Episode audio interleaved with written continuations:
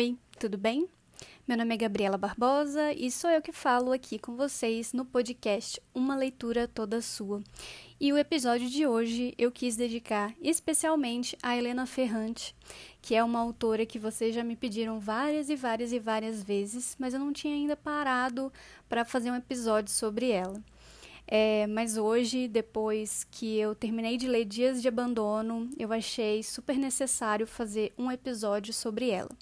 Não quero falar só sobre Dias de Abandono, na verdade, a minha intenção é fazer um episódio voltado à minha experiência lendo Helena Ferrante.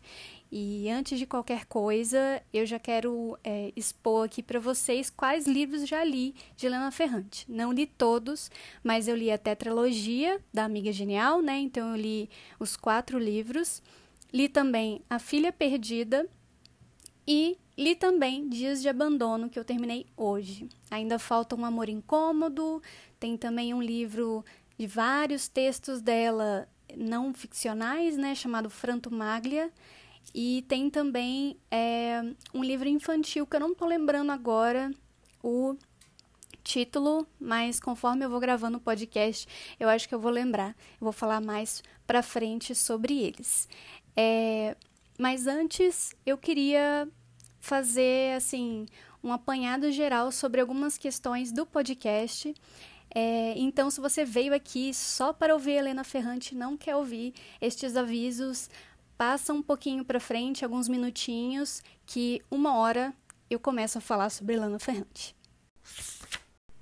Bom, sobre é, os avisos e tal, não é nem nada demais.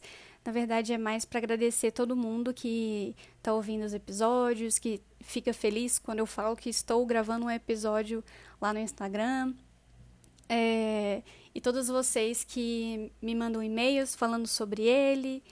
É só para dizer isso mesmo que o podcast ele tem sido uma das principais motivações minhas para fazer conteúdo para a internet. E finalmente eu estou falando sobre uma coisa que eu gosto, que faz o meu olho brilhar, que é a literatura é, geral, mas principalmente a literatura escrita por mulheres. Eu acho que a gente tem muito para tirar é, de todas essas escritoras. E quero dizer também que eu estou devendo para vocês um episódio, um episódio epa, do James Baldwin. É, mas eu ainda acho que é muita responsabilidade, então eu preciso ainda ler algumas coisas que, que eu tenho aqui pendentes no computador. Eu quero rever o documentário Eu Não Sou Seu Negro, e aí criar um, um conteúdo bem especial, assim, para falar sobre escritor. É, sobre ele especificamente, eu ainda não li Terra Estranha, mas eu acho que dá para a gente falar sobre os dois outros livros, que são um pouquinho mais fininhos, mas são extremamente poderosos. Mas, chega os recados. É, só quero avisar que se vocês quiserem me mandar e-mails, pode mandar para o oi.gabibarbosa.com ou falar comigo no Twitter, que é uma certa Gabi, que eu estarei lá para ouvi-los. Ou lê-los, que é melhor.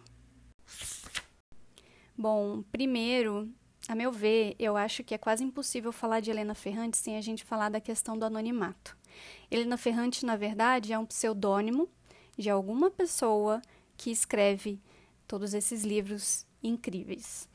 É, então, ela não tem um rosto, esse não é seu nome verdadeiro, e muita gente fica curiosa, mas muita gente também respeita a escolha da Helena Ferrante.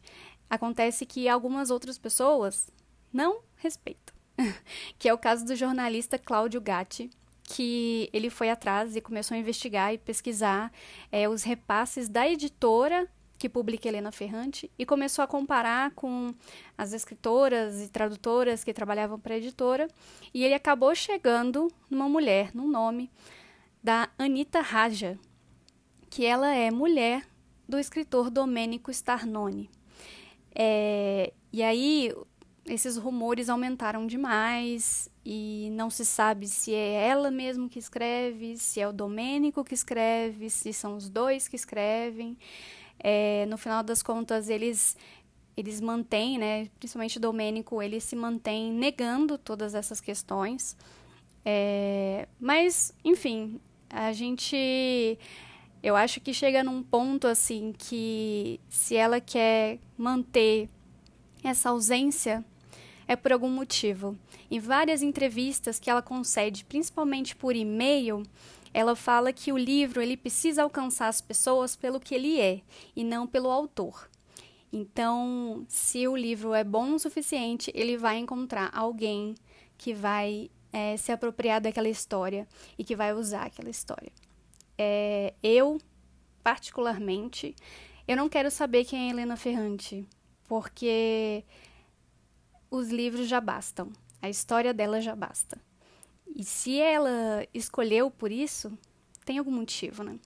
Eu lembro muito de um texto é, nessas horas da Virginia Woolf, falando sobre o anonimato das mulheres, que às vezes é muito uma ferramenta de conseguir se resguardar para poder falar sobre assuntos que elas não teriam coragem de falar se tivessem colocado os nomes delas ali. Então, sei lá, vai que se ela publica e outras pessoas se identificam com a história e sabe exatamente que é dela que ela está falando.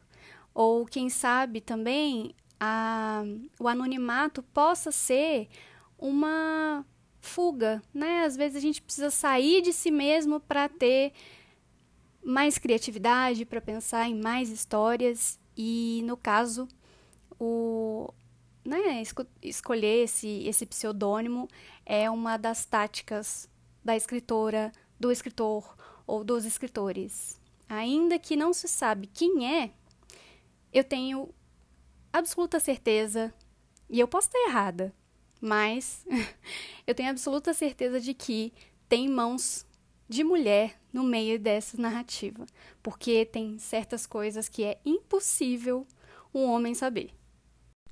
Poucas vezes eu sou tão arrebatada pela história quanto pelas histórias escritas pela Helena Ferrante.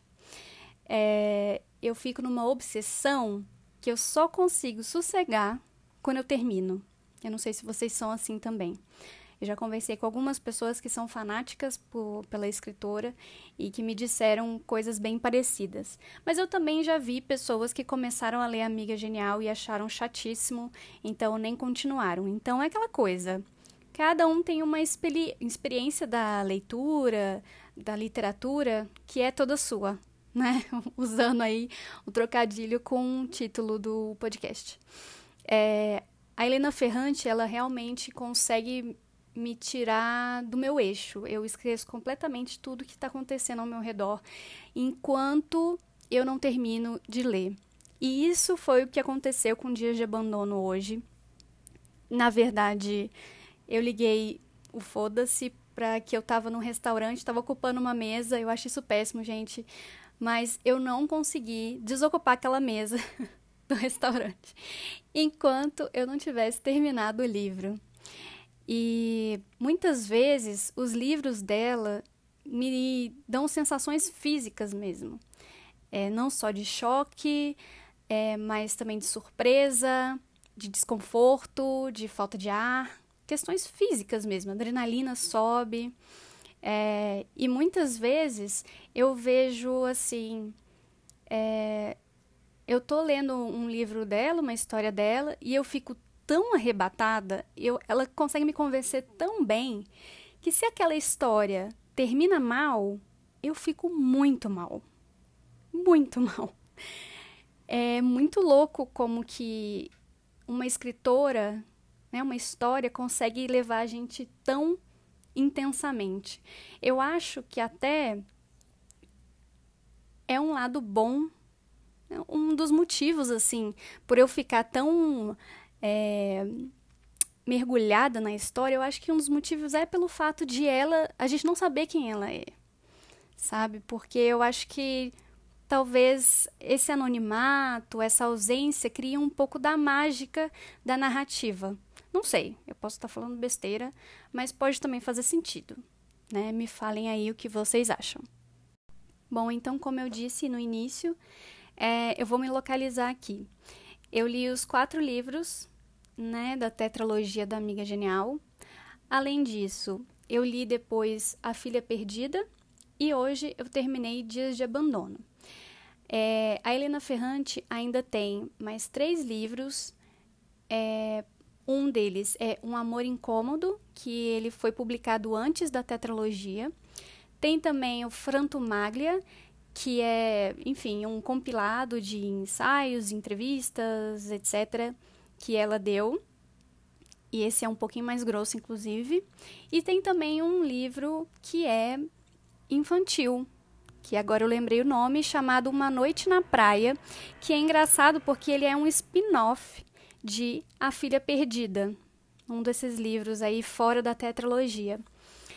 E é muito interessante como parece que os personagens eles estão ali meio que mergulhando no mesmo contexto, no mesmo cenário. Parece que está todo mundo na mesma época, vamos dizer assim.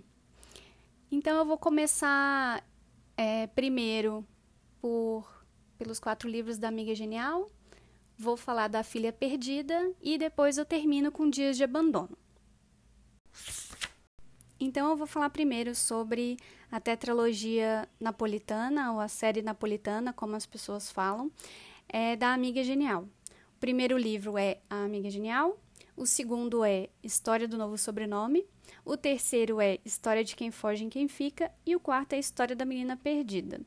Eu vou tentar ser o mais breve possível, porque eu tenho que falar dos outros livros, mas é, eu já quero começar dizendo que tem muito, muito, muito mais coisa do que eu for falar por aqui.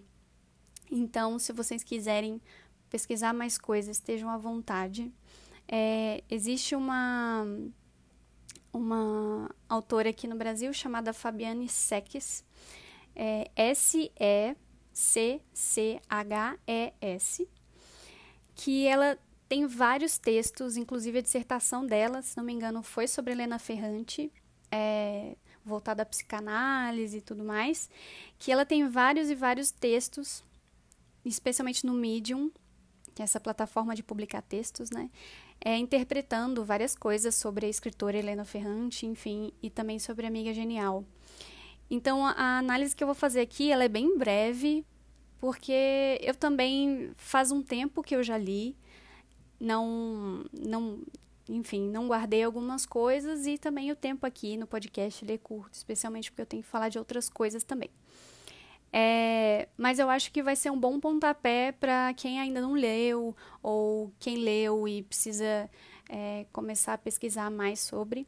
Eu acho que pode ser é, uma boa saída. Então vamos lá. É, a tetralogia, né, a série, ela vai falar sobre a história de duas amigas que é uma delas é a Lenu e a outra é a Lila. A narradora da história é a Lenu. E a história começa com a Lenu recebendo uma ligação do filho da Lila, dizendo que a mãe dele tinha sumido, desaparecido. Arrumou as malas dela e foi embora. Elas já estão já numa idade mais avançada e aí a Lenu, ela fala: "Meu filho, se vira, não tenho nada a ver com isso. Você sabe que a sua mãe é desse jeito e enfim, se vira aí, eu não tenho nada a ver com isso mais. E aí a Lenu, muito puta, porque a Lila fez isso, saiu e fugiu, ela pega o computadorzinho dela e fala assim: Ok, então já que você fugiu, eu vou me vingar contando para todas as pessoas o tintim por tintim da nossa história. E aí ela pega a história das duas desde a infância até a velhice, né? É coisa pra caramba. Então, por isso que tem esses quatro livros. É, é, realmente uma jornada que a gente acompanha, especialmente da Lenu, né? Porque a gente está ali o tempo inteiro lendo o que se passa na cabeça daquela narradora, né? Mas o que eu acho interessantíssimo e o grande pulo do gato aí da, da Helena Ferrante é como que ela traz os personagens com um pé no chão, como ela humaniza todas essas pessoas ficcionais, assim. É... Para vocês terem uma noção, enfim, eu comecei a ler a série odiando a Lila, mas eu terminei a série adorando a Lila e cansadíssima da Lenu. Acaba que a gente é, fica tão imerso naquele, naquela visão da, da, narradora, né, que a gente acaba detestando as pessoas que ela também detesta, né? Então, no final das contas, eu tava vendo e eu tava, gente, a Lenuque é, sei lá, chatíssima. Mas enfim, isso é uma experiência pessoal, né? Não não estendo para todo mundo.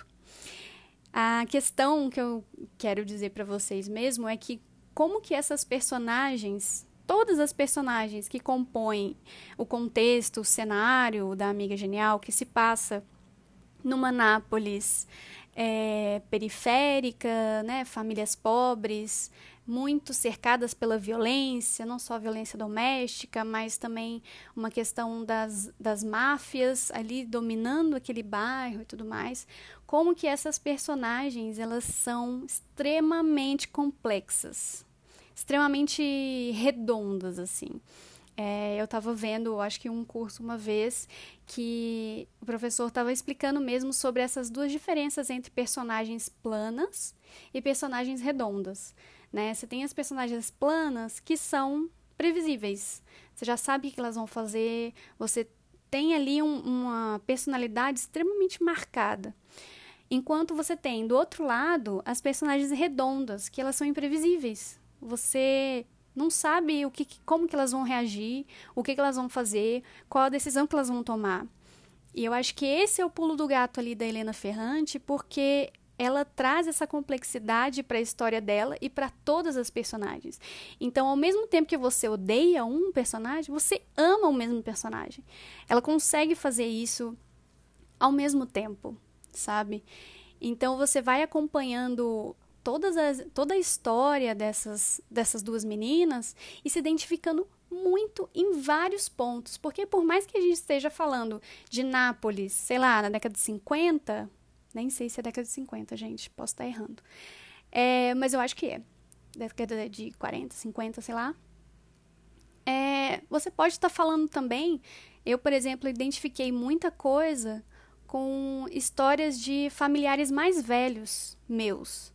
Então, por exemplo, minha avó me contando histórias que eu conectei muito com a infância dessas duas meninas de Nápoles. Então, são realidades, por mais que pareçam opostas, né? Uma lá na Itália, outra aqui no Brasil, a gente vê muitas similaridades entre elas, né? Algumas experiências, inclusive, que falaram bastante comigo é, experiências é, pessoais, de relações pessoais.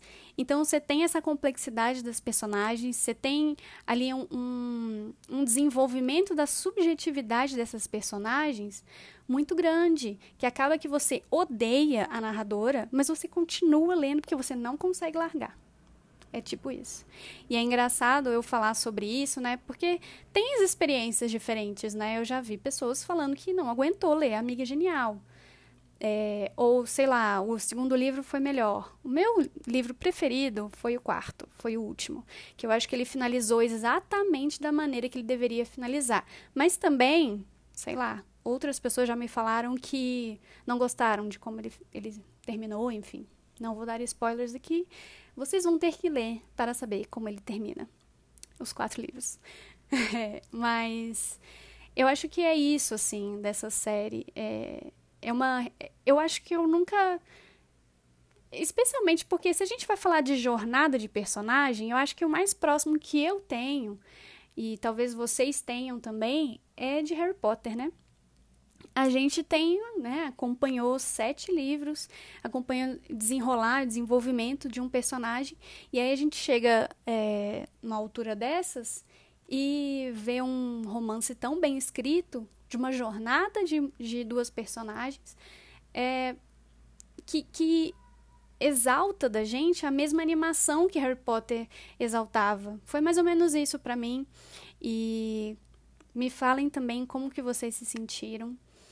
É, eu acho que, enfim, eu sempre falo muito bem da Helena Ferrante para as pessoas. Às vezes eu fico até meio assim, porque a experiência das pessoas na leitura não é a mesma.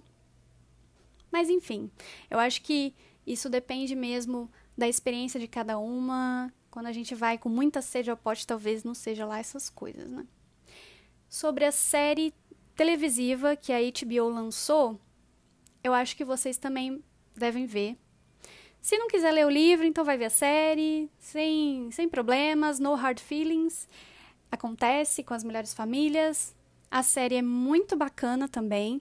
E muitas pessoas falam que ela é fiel. Então, se eu falar que é fiel, não sou só eu que estou falando. Tem outras pessoas falando que ela é muito fiel. O que eu acho também um conceito de fiel meio. É, meio datado, assim. Eu não acho que as coisas precisam ser exatamente do jeito que o livro demonstrou. Mas é legal ter esse gancho aí com os leitores, porque querendo ou não, né, os leitores são grande parte do do público espectador da série. A série é muito interessante, a série televisiva, né? E é engraçado assim porque eu imaginava só um pouco mais colorido o cenário. E tá bem cinza, tá bem bem degenerado o cenário daquela Nápoles. E eu acho muito legal a escolha das personagens, as escolhas das atrizes para fazer. Elas são ótimas. E eu acho que vale a pena ver também. A mãe de Rino se chama Rafaela Cerulo, mas todos sempre a chamaram de Lina. Eu não, nunca usei nem o primeiro nem o segundo nome. Há quase 60 anos para mim ela é Lila. Se a chamasse de Lina ou de Rafaela, assim, de repente, ela acharia que nossa amizade acabou. Faz pelo menos 30 anos que ela me diz que quer sumir sem deixar rastros. E só eu sei o que isso quer dizer. Nunca teve em mente uma fuga, uma mudança de identidade o sonho de refazer a vida em outro lugar. E jamais pensou em suicídio, incomodada com a ideia de que Rino tivesse de lidar com seu corpo, cuidar dele. Seu objetivo sempre foi outro. Queria volatilizar-se, queria dissipar-se em cada célula e que ninguém encontrasse o menor vestígio seu. E, como a conheço bem, ou pelo menos acho que conheço, tenho a certeza de que encontrou o meio de não deixar sequer um fio de cabelo neste mundo em lugar nenhum. Bom, a segunda obra que eu queria comentar com vocês é A Filha Perdida, que foi publicada antes da tetralogia napolitana.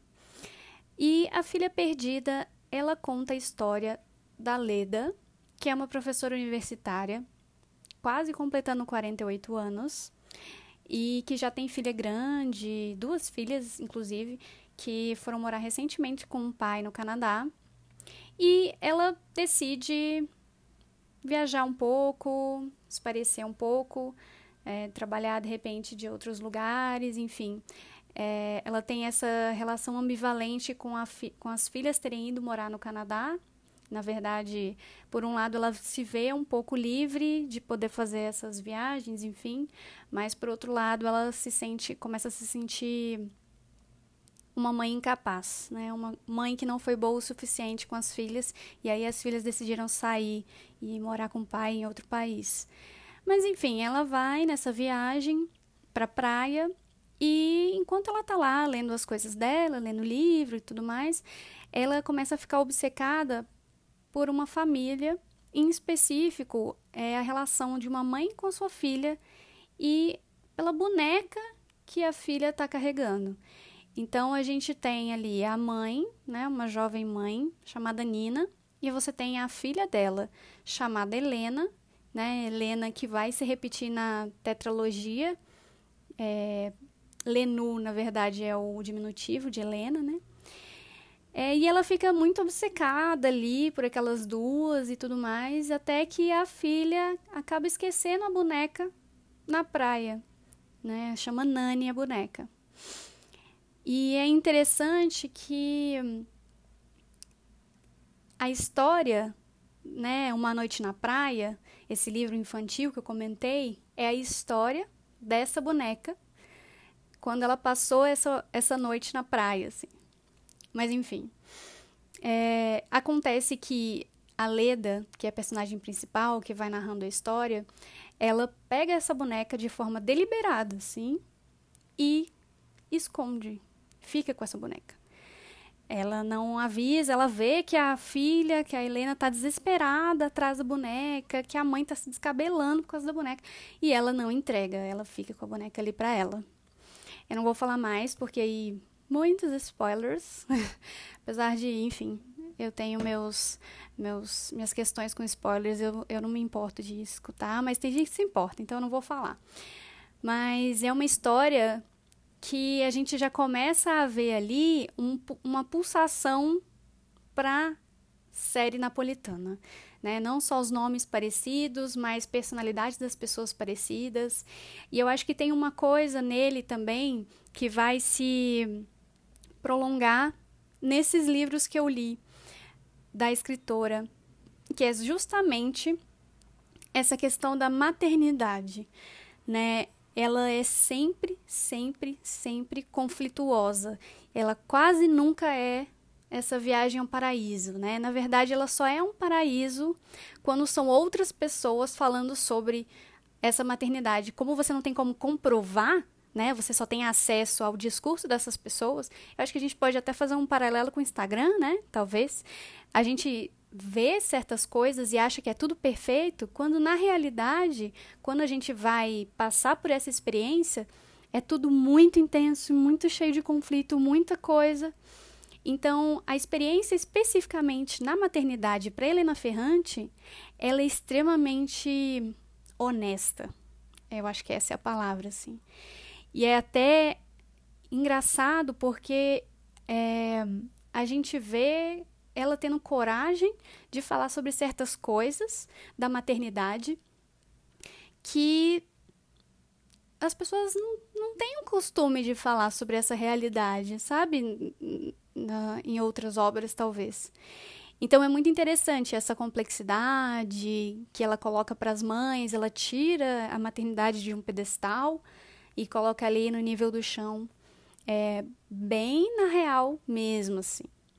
É, eu emprestei esse livro para um amigo, então eu não estou com ele aqui. Então não vou falar muito sobre ele, não vou nem ler um trechinho dele, infelizmente.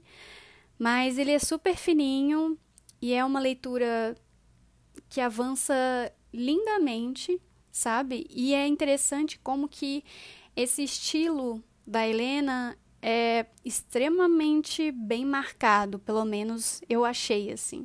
Ele vai se repetindo é, ao longo das suas obras. Eu vou falar um pouquinho depois sobre Dias de Abandono, mas você vai ver uma marca bem ferrantiana, assim, das obras. É, a forma de narrar, a, a, forma como ela escolhe desenrolar, o desenrolado das, dos eventos, enfim, como que eles vão, no que, que eles vão resultar. Então, geralmente não são obras que têm um fim-fim, né? São fins que deixam aí aberto para o leitor completar com a sua imaginação. Bom, então agora eu vou falar sobre o último livro que eu li da Helena Ferrante, que eu terminei hoje, Dias de Abandono. E poucas vezes eu fiquei com tanto ódio de um personagem quanto eu fiquei nesse livro. Pouquíssimas vezes. E vocês vão entender por quê. Vamos lá. Sinopse do livro geral é a seguinte: é, o livro é narrado em primeira pessoa pela Olga, que é casada há 15 anos com o Mário e tem dois filhos, um menino mais velho e uma menina mais nova. O livro já começa com o Mário avisando que vai abandonar a Olga. E ele simplesmente desaparece. Ele some. Ele não deixa vestígio, não liga, não quer saber, não quer saber de nada. Ele abandona, né, daí o título do livro, ele abandona a Olga à própria sorte. Então, a Olga tem que lidar com os filhos, tem que lidar com o cachorro que era do marido, mas ele deixou para ela ter que cuidar com as contas da casa, com os problemas da casa, com e com a própria a, própria o próprio processo dela de de entender esse abandono, né? De, de se voltar para si mesma depois desse processo de abandono. Então ela tem que lidar consigo mesma, tem que lidar com a casa, tem que lidar com as contas, burocracias, com as, os filhos, com o cachorro, é, com os vizinhos, com toda uma, uma nova configuração de vida que o Mário simplesmente ligou, foda-se, lavou as mãos e foi embora. É, a princípio, ela não faz ideia do porquê esse homem fez isso. E com o tempo, ela vai descobrindo que, ai, ele se apaixonou, né? E aí você vai ver que ele se apaixonou por uma menina mais nova. 20 anos mais nova que a Olga. Uma tal de Carla. E na verdade, ela não, não sabe isso, ela teve que pressioná-lo para dizer, teve que ir em busca dos amigos dele para saber, porque ele simplesmente sumiu, de fato, e de vez em nunca aparecia lá com um presente para as crianças. E desaparecia de novo. E, gente, eu acho que esse Mario é um dos personagens mais odiados da dos livros da Helena Ferrante. E eu acho que é porque esse Mario, ele é real demais, sabe? Existem tantos e tantos e tantos Marios por aí que ser confrontado, ser confrontada, né, com a realidade, com a verdade, é muito difícil. É muito difícil você ver a narrativa de um Mario que pode existir com você, na sua família, com as suas amigas. Esses Mários, eles estão tão próximos que a gente pode nem saber que eles existem. Inclusive a Olga, ela chega num ponto e fala: "Caramba, como assim uma, meu marido de, né, de 15 anos de casamento, ele simplesmente some? Mano, sabe? Eu nem sei quem é essa pessoa mais. Eu nem sei, nem, nem sabia que ele era capaz de fazer uma coisa dessa. Então a gente vai acompanhando o processo da Olga de se redescobrir enquanto mulher, né, enquanto ser humano. E é um processo extremamente dolorido. E pode ser até muito difícil para as pessoas que já passaram por um processo desse é, reviver esses sentimentos de novo, sabe? Porque ela se vê confrontada o tempo inteiro com questões do tipo: eu não sou boa o suficiente para ser mãe, não sou boa o suficiente para ser esposa, não sou boa o suficiente para ser mulher. E aí ela vai, né, esses processos internos bastante densos, bastante complexos ao longo de toda a narrativa. O que, assim, vai levando a consequências, é, às vezes, desastrosas né? Ela precisa retomar a confiança em si mesma primeiro. Porque ela também tem, além da própria vida, ela tem a vida de mais dois indivíduos ali que não tem culpa de um pai escroto, sabe? Não tem culpa de um marido imbecil, né? Então, assim, como que esse trajeto que ela faz é extenuante, é difícil e, cara, é muito visceral, assim, toda a narrativa. Eu achei. Eu, eu acho, na verdade, que a Helena Ferrante ela escreve muito bem, muito bem. E mesmo que você, sei lá, não seja mãe, você vai se identificar com algumas passagens, é, pelo que ela, ela comenta ali, de reflexões enquanto mulher no mundo patriarcal, sabe? Ela tem essas reflexões dela ali, sim. É, e, gente, sei lá, assim, é um livro fino, mas é um livro que arrebata. Eu, sei lá, não dormi bem algumas noites, eu tive pesadelo, mas eu não consegui é, ficar tranquila enquanto não terminava de ler o livro. Terminei de ler hoje e eu precisava falar isso com alguém. É interessante que eu postei uma foto no Instagram dele, é, nos stories, e caraca, o tanto de gente que veio me falar sobre esse livro não tá no gibi. Então, assim, eu acho que esse livro ele é difícil, ele é forte, ele por vezes pode ser até dolorido, fisicamente dolorido, sabe? De você ficar sem ar, de você ficar sem esperança na humanidade, sei lá. É, mas ele é tão necessário, sei lá. Eu acho que deveríamos todas ler esse livro e homens também deveriam ler este livro. Mas, enfim, vamos esperar que existam menos Mários do que de fato existem no mundo, né? É, é foda porque essa. Cê, se confronta mesmo com com essa essa realidade e não é só um colapso da Olga, sabe? É um colapso de todo um universo, né? Você é, vê que a Olga ela está inserida num contexto que a gente também está inserida. Então a gente começa a se questionar sobre essas coisas, começa a perceber coisas que a gente não quer. E nossa, eu acho que esse livro vai tirar várias e várias e várias reflexões de vocês também. No momento em que me apaixonei por Mário, comecei a temer que se enjoasse de mim. Lavar o corpo, desodorizá-lo, apagar todos os vestígios desagradáveis da fisiologia. Levitar. Queria sair do chão. Queria que me visse suspensa em equilíbrio, elevada, como acontece com as coisas integralmente boas. Eu não saía do banheiro até que não desaparecesse o mau cheiro. Abria a torneira para que não ouvisse o barulho da urina. Esfregava-me, aparava, lavava os cabelos a cada dois dias. Pensava a beleza como um esforço constante de apagamento da corporalidade. Queria que amasse meu corpo, esquecendo o sabor que carregam os corpos. A beleza, eu pensava ansiosamente, é esse esquecimento. Ou talvez não. Talvez tenha sido eu que tenha acreditado que o amor dele precisasse daquela minha obsessão. Então é isso. Falei das três obras que eu queria comentar sobre Helena Ferrante por aqui. As três obras que eu li, né, de fato. Ainda faltam outras, como eu disse, tem Um Amor Incômodo, tem Franto Maglia e tem Uma Noite na Praia, que eu também não li, apesar de ser um livro infantil, mais curtinho e tal.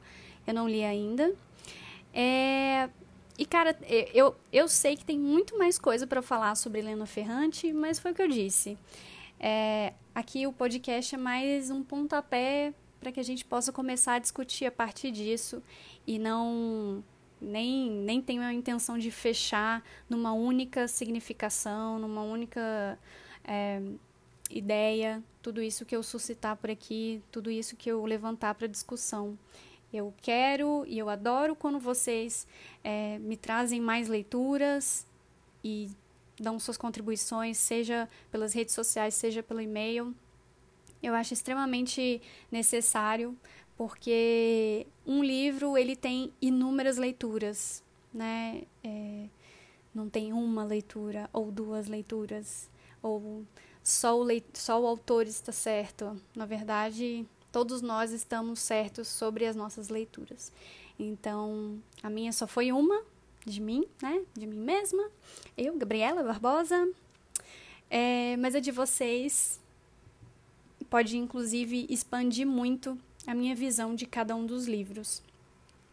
Antes de terminar, eu queria ler um trecho de uma entrevista que foi traduzida pela Fabiane Seques, que eu comentei. É, ela é uma estudiosa aqui do Brasil e ela é muito especialista na obra da Helena Ferrante. E ela traduziu uma entrevista que uma das perguntas é, o entrevistador é, levanta a questão da escrita feminina, né? Se existe essa categoria de escrita de mulheres. E, cara, eu achei a resposta dela muito legal. E como tem tudo a ver também com o podcast, né, com todos esses assuntos que a gente falou não só nesse ep episódio, mas nos outros episódios também, né, eu acho que vale muito citar isso aqui. Inclusive, eu estou pensando em colocar este trecho na minha dissertação, é, porque ele, ele ajuda muito a pensar sobre esse lugar da mulher na ficção. Então, eu vou ler para vocês e, como eu disse, é, a Fabiane tem um Medium, Medium, que ela coloca todos esses textos. Então, vocês podem ir lá, medium.com barra arroba Fabiane, aí o sobrenome dela é S-E-C-C-H-E-S, tá? E aí tem todos esses textos sobre Helena Ferrante lá, que é muito bacana. Vou ler agora o trecho para vocês. Como você se sente em relação à escrita de mulheres? Você acredita que essa categoria exista? Que exista uma escrita feminina e uma escrita masculina? Por exemplo, Elsa Morante versus Hemingway? E quanto a seu próprio estilo, você diria que é uma combinação de ambos? Certamente, a escrita de mulheres existe.